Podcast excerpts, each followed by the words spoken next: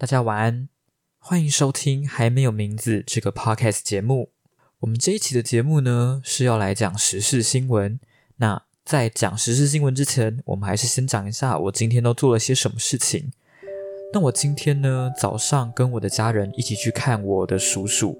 OK，我的叔叔在前几年因为癌症的关系，所以离开了这个世界。我觉得有机会的话，我们可以来谈一下关于这件事情。我虽然没有全程都陪在我叔叔身边，但是我的家人有。对我来说，这也是一段非常特别的经历，因为他是我人生当中遇到的第一个，就是关系跟我很亲的亲人离开了这个世界。他也是我第一次觉得死亡这个东西，它真的就，它真的就是发生在我们周围的事情。我想。随着我们不断的成长，也就意味着我们的家人他们渐渐的衰老，而这一类的事情也会越来越常发生。无论你年轻的时候多么健壮，到老的时候，你身体多多少少都会出现一些毛病。我觉得每多一个毛病的同时，它好像就是在提醒你：哎，你离死亡的时间已经不远了，你的时间已经不多了。但有些时候，死亡这个东西，它又是毫无预警的。在这里跟大家分享一件事情哦，也就是我觉得人生就是无常的，所以我也很怕我自己哪一天因为意外还是发生什么事情就突然离开，所以我有先把遗书写好。我觉得，我觉得这是一件很好笑的事情。说实话，就是我现在。呃，看到那一封遗书，我都会觉得有点好笑。可是我遗书里面其实也没有写什么东西，我已经很久没有把那一封遗书打开来看了，所以我也不太清楚里面确切到底写了什么。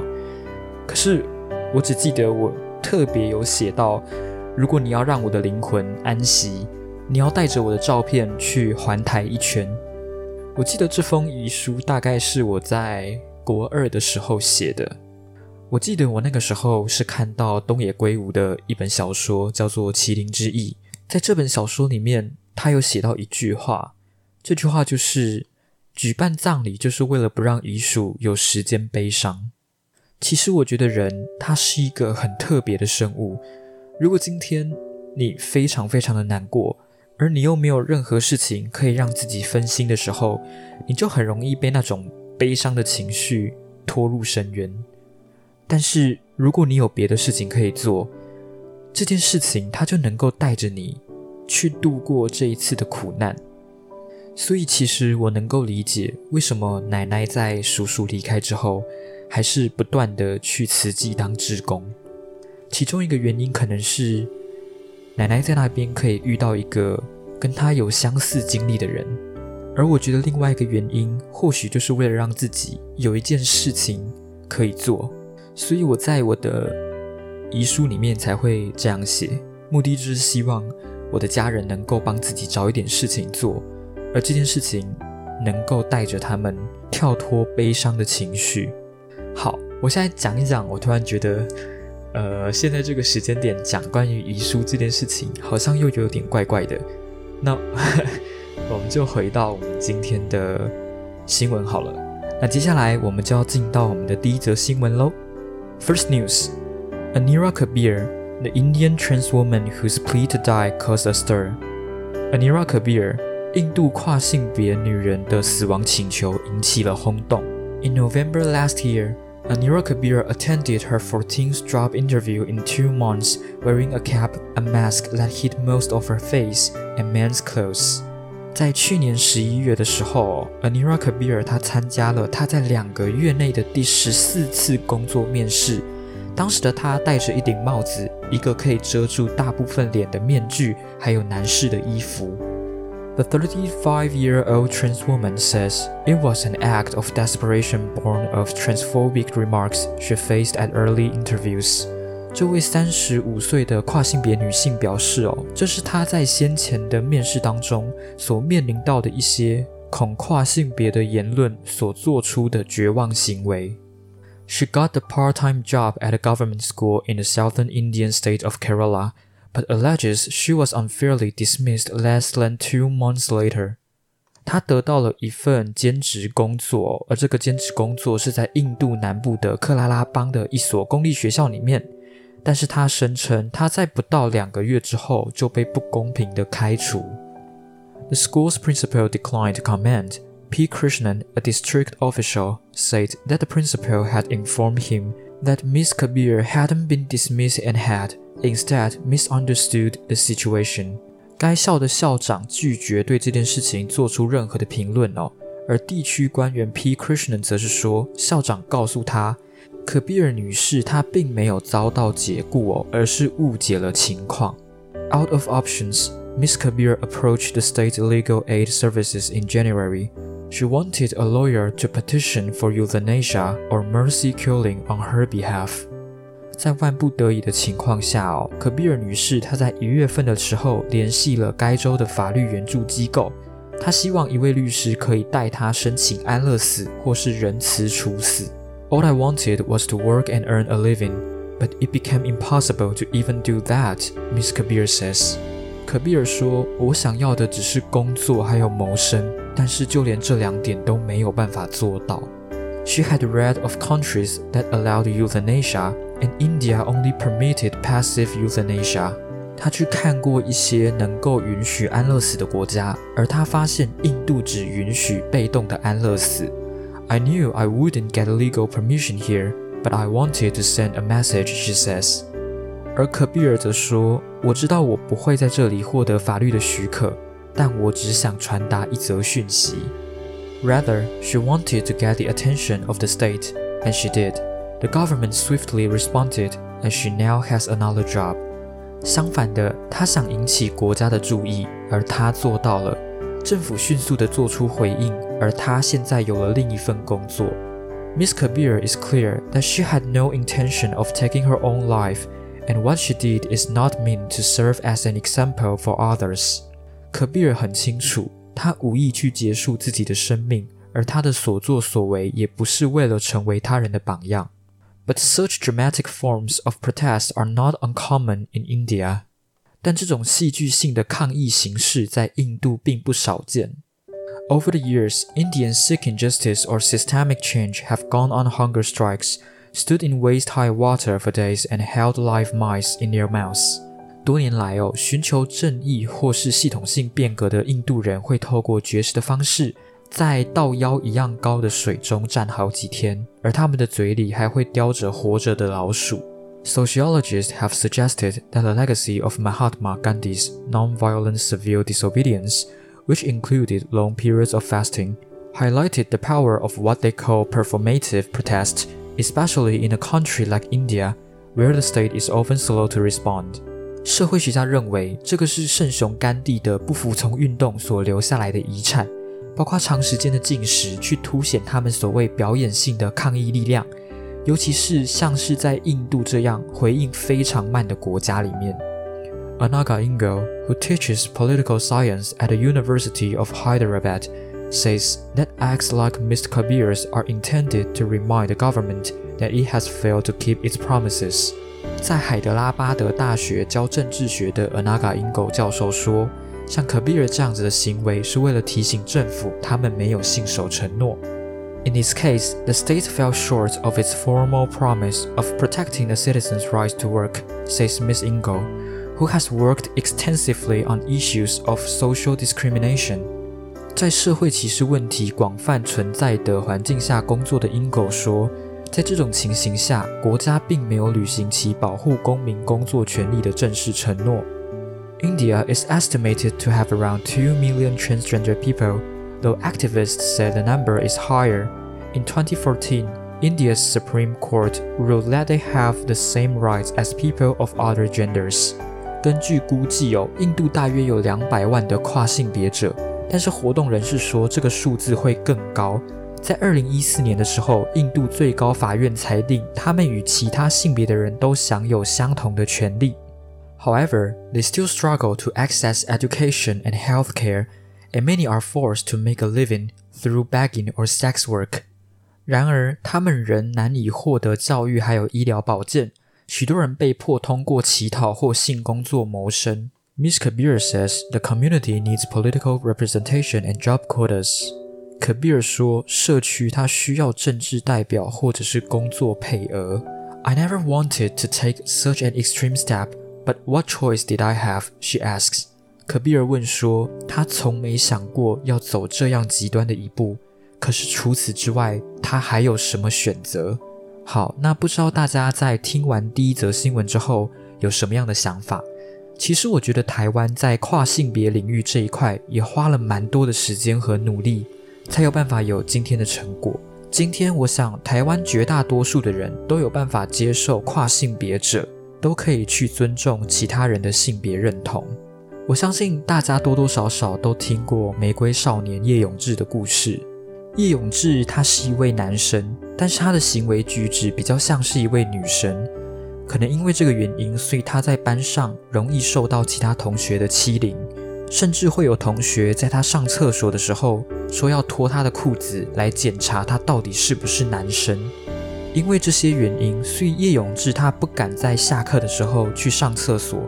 他都会在快下课的时候举手跟老师说自己想要去上厕所。有一天，他在音乐课的时候去上厕所，结果等到他被发现的时候，他已经倒卧在厕所里面，经过送医抢救，仍然伤重不治。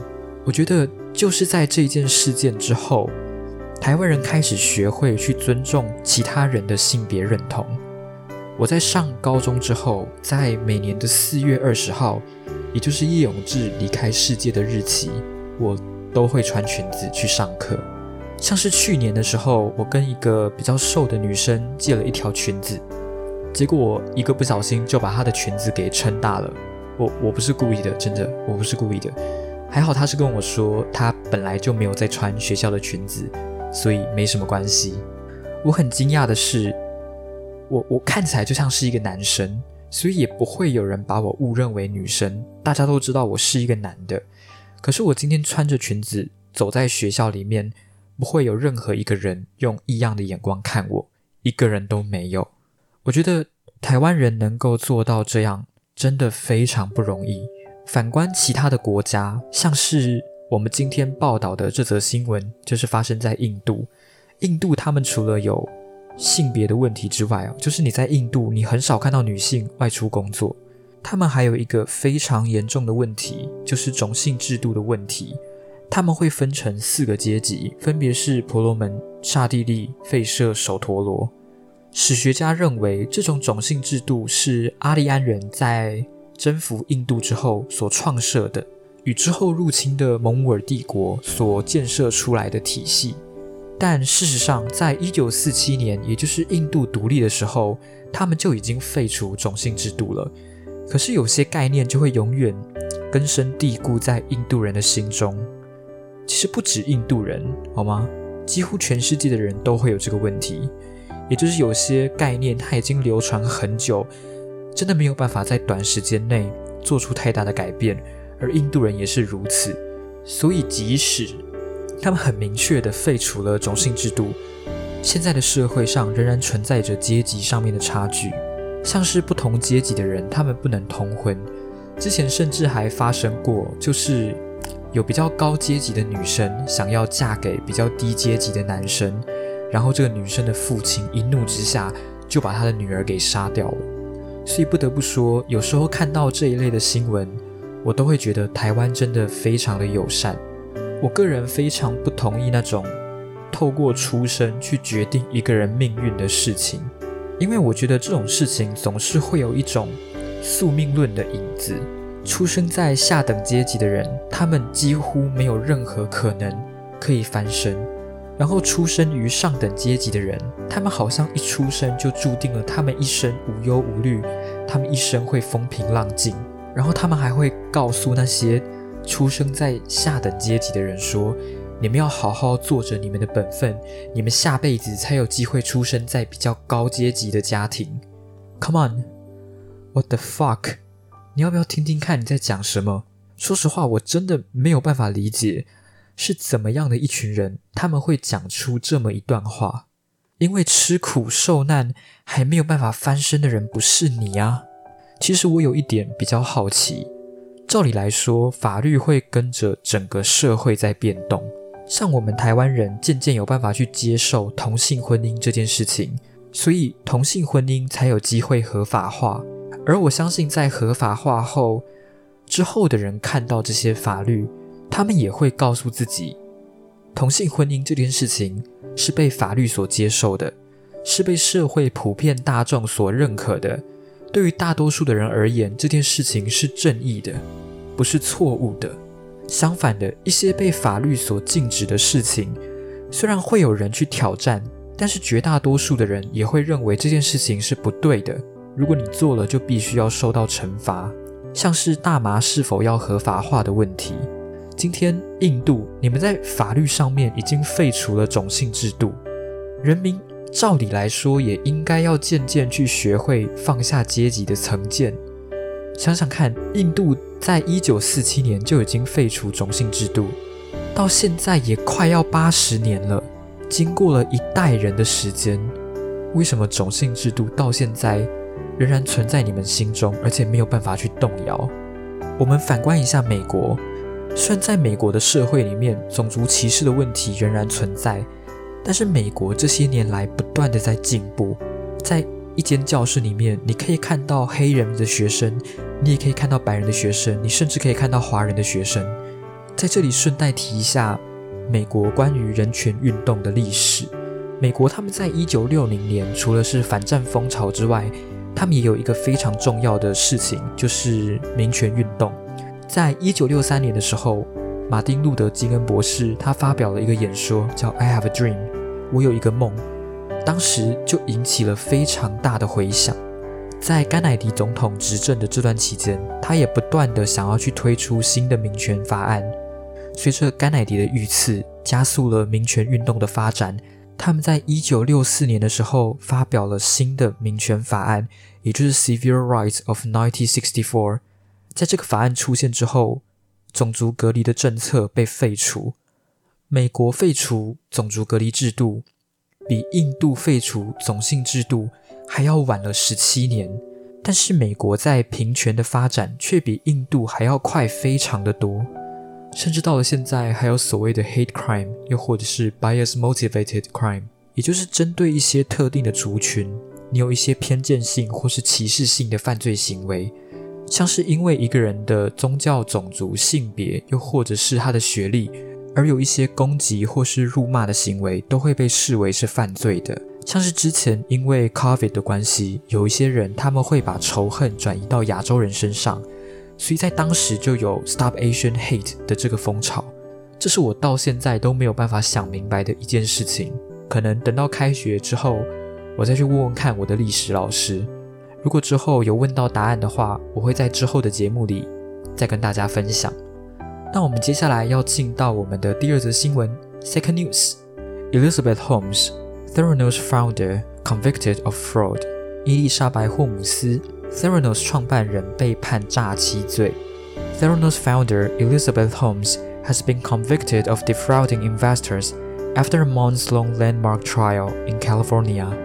Theranos 的创办人 Elizabeth Holmes，他在加利福尼亚州进行了长达数月的里程碑式审判后，被判诈欺投资者的罪名成立。Prosecutors say Holmes knowingly lied about technology she said could detect diseases with a few drops of blood。检察官说，霍姆斯故意谎称说他有可以用几滴血就检测疾病的技术。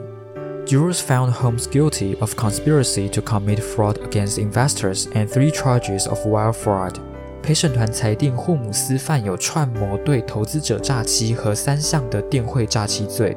She denied the charges, which carry a maximum prison term of 20 years each. 她否认了这些指控哦，而这些指控最高刑期为二十年。Holmes was not taken into custody with no date confirmed yet for sentencing and a further hearing scheduled next week. 霍姆斯并没有被拘留哦，而且尚未确定宣判的日期，而下周将会举行进一步的听证会。Journalist inside the courtroom said a 37-year-old who gave birth to her first child last week showed little emotion when the verdicts were read out and hugged her husband, Billy Evans, and her parents before leaving the courtroom. 在法庭内的记者表示：“哦，这位去年生下自己第一个孩子的三十七岁女子，在宣读判决时几乎没有表现出任何的情绪，并在离开法庭前拥抱了她的丈夫，还有她的父母。相信大家应该多多少少都有听过 Theranos 这家公司。这家公司当时是宣称，他们只需要用一滴血就可以检测数百种疾病。”而这间公司的创办人就是我们今天新闻的主角 Elizabeth Holmes。那 Theranos 它一度是价值九十亿美元的公司哦，曾经是戏骨的新宠儿。而 Elizabeth Holmes 她也被称为是女性的贾伯斯。霍姆斯他曾经说过，他在小的时候他特别怕抽血。所以在他长大之后，他就想要发明一种方法，就是透过指尖扎针的方式去收集少量的血液，而透过这些少量的血液去检测很多的疾病，用以取代传统就是那种你必须要抽一大管血才有办法做检测。但其实我个人觉得指尖扎针感觉好像还比较痛。但不管怎样，anyway，反正霍姆斯所讲述的这个方法，在现在的医疗技术下是不可能实现的。但即使是这样哦，霍姆斯仍然决定辍学，然后去创办了 Theranos 这家公司，并且透过欺骗的方式来榨取这个投资人的钱，透过广告和营销来声称自己已经达到人类医疗技术的新的水平。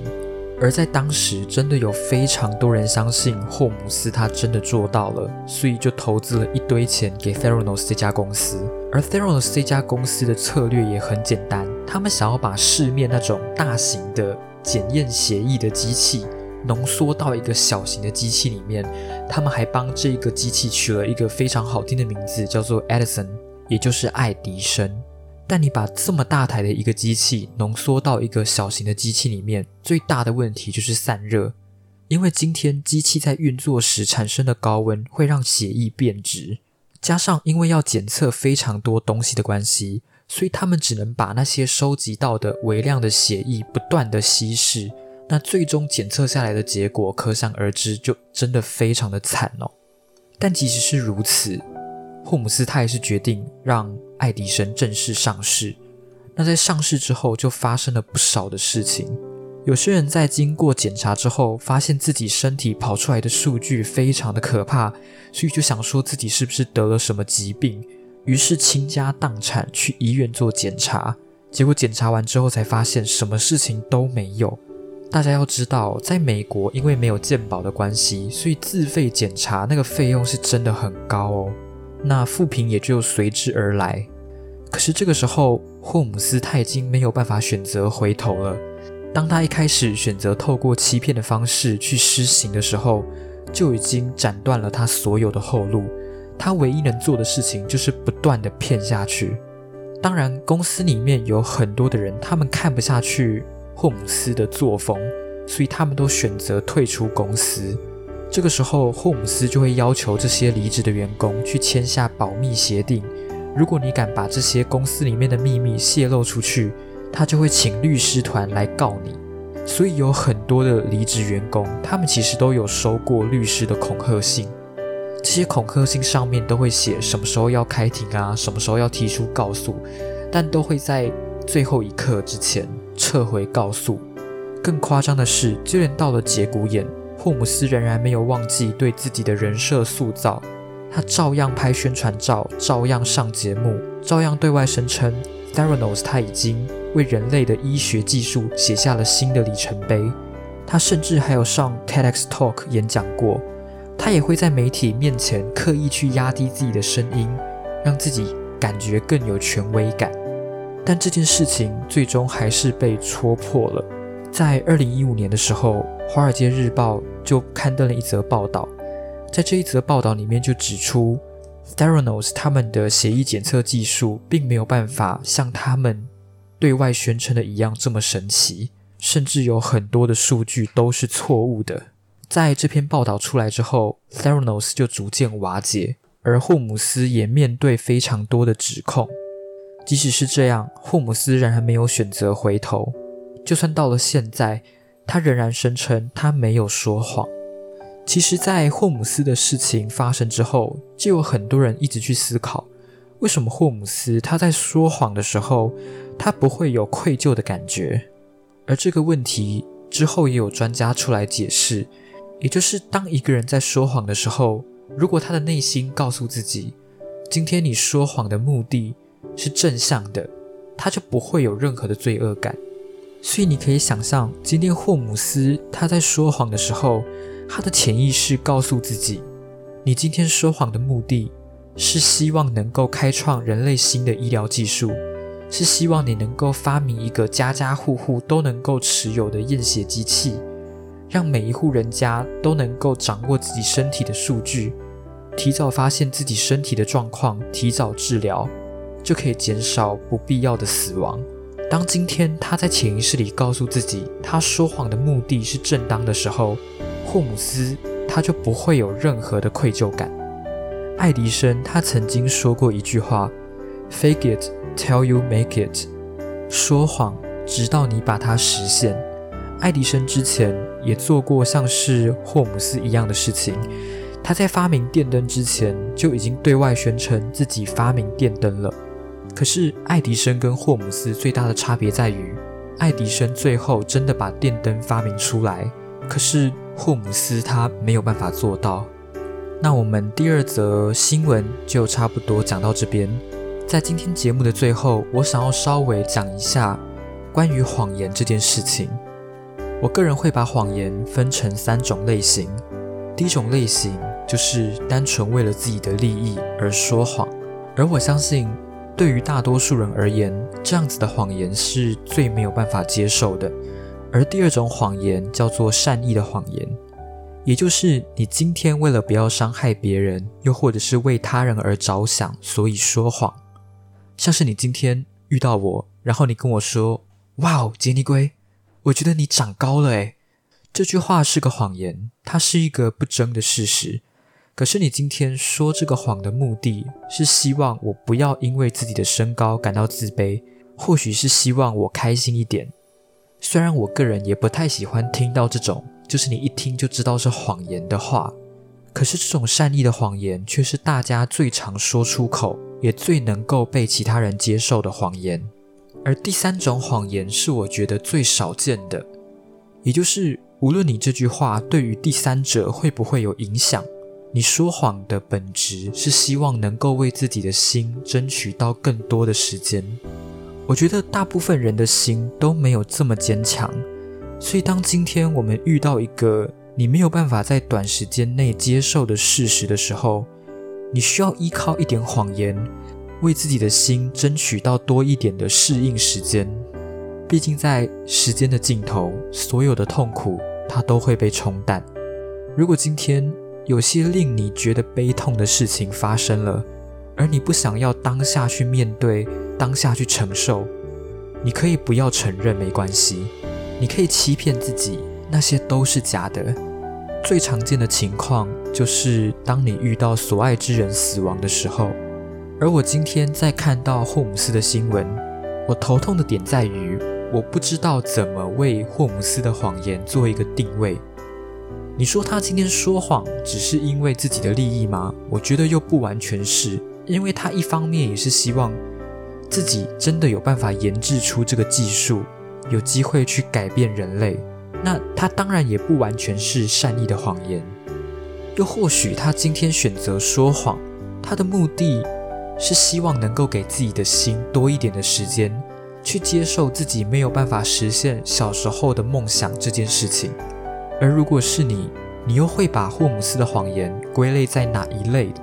如果你想要深入了解霍姆斯的事情，你可以到博客来上面搜寻 Bad Blood。或者是恶血去找这本书来看看，你也可以去找 HBO 为这件事情拍的纪录片，叫做《戏骨大放血》。我自己就是花了两个小时的时间把这个纪录片看完。那我们今天的时事新闻差不多到这边就结束喽。希望今天的节目有带给你一个好的心情，能够带给你一个好的夜晚。如果喜欢我的 Podcast 节目的话，记得去订阅我的 Podcast 频道，并且多多帮我分享。要记得开启小铃铛，才会在我节目上市的第一时间接到通知。我们在以后的节目里不见不散。